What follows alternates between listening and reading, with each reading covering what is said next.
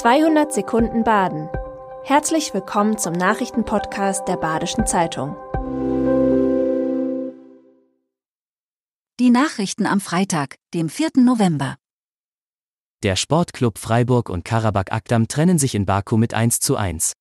Damit bleibt der SC Freiburg in diesem Jahr in der Europa League ungeschlagen. Zwar hat der SC im letzten Gruppenspiel den fünften Sieg im sechsten Spiel verpasst. Dennoch zieht die Mannschaft ungeschlagen ins Achtelfinale ein.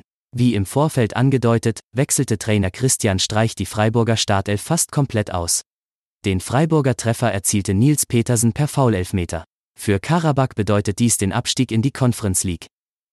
Polizei und Staatsanwaltschaft ermitteln im Herbolzheimer Fall eines 25-jährigen Pflegers nun wegen Mordes an einem Ehepaar. Der Fall hat weit über die Region hinaus für Aufmerksamkeit gesorgt. Ein 25-jähriger Pfleger steht unter dringendem Tatverdacht, in Herbolzheim eine Seniorin schwer verletzt in den Keller gesperrt zu haben. Ihr 91-jähriger Ehemann blieb nach Angaben der Polizei unverletzt. Mittlerweile sind beide verstorben und die Staatsanwaltschaft ermittelt wegen Mordes. Es handelt sich wohl um einen Einzelfall, sagt der Vorsitzende des Kreisseniorenrats. Bislang habe man nur gute Erfahrungen mit Pflegeagenturen gemacht. Alle zugelassenen Einrichtungen werden zudem einmal jährlich geprüft.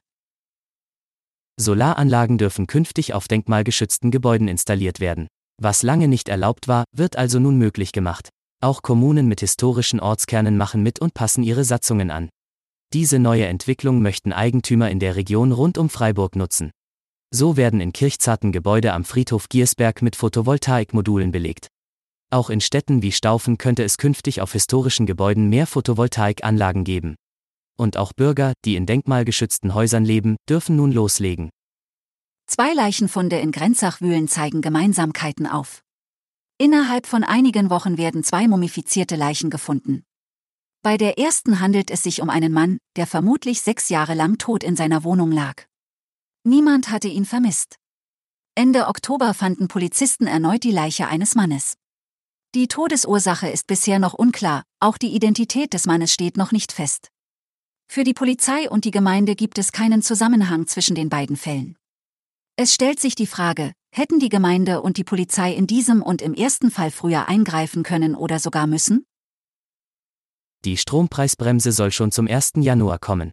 Das halten südbadische Energieversorger für nicht machbar, denn sie bedeutet für die Versorger einen großen Aufwand, der zeitlich nicht umzusetzen sei. Bis das Gesetz festgezurrt und verabschiedet sei, könne es Mitte Dezember werden. Die Versorger müssten aber jetzt loslegen. Was in Deutschland und der Welt heute noch wichtig wird. Umstrittener Besuch, Scholz in China gelandet. Aktivisten reagieren auf Hirntod von Radfahrerin. Steinmeier in Südkorea, Anteilnahme nach Halloween-Katastrophe. Zelensky, 4,5 Millionen Ukrainer zeitweise ohne Strom.